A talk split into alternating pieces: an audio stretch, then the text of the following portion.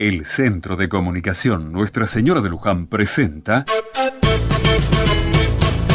Otra Mirada. Ayer estuve viendo un informe en la tele de un hermoso emprendimiento solidario.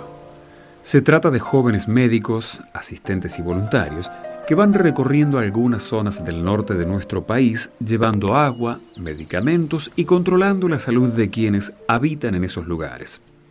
La región que abarcan es muy pequeña porque los recursos son pequeños también y ellos son pocos.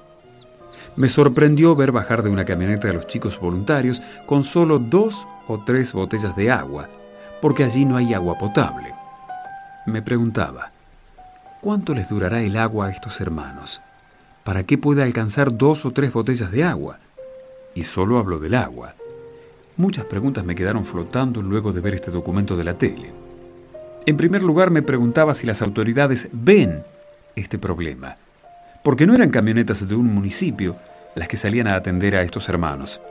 También me planteé cómo uso yo el agua, cuánto desperdicio, mientras otros con solo dos botellas habrá que ver cuánto viven.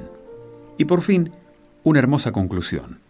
Allí donde hay una necesidad, hay un hermano buscando resolverla. Ese es nuestro pueblo, solidario, atento, buscando saltar las estructuras y las instituciones para atender sin depender de papeleríos, burocracias o intereses. Nada de eso. Acá hay jóvenes que simplemente han visto que otros los necesitan.